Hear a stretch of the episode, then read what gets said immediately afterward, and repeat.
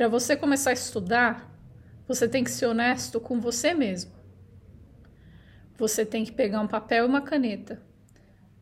Você vai anotar os dias e horários dessa semana que você vai parar tudo que você está fazendo para você estudar. E chega de postergar as coisas, sabe?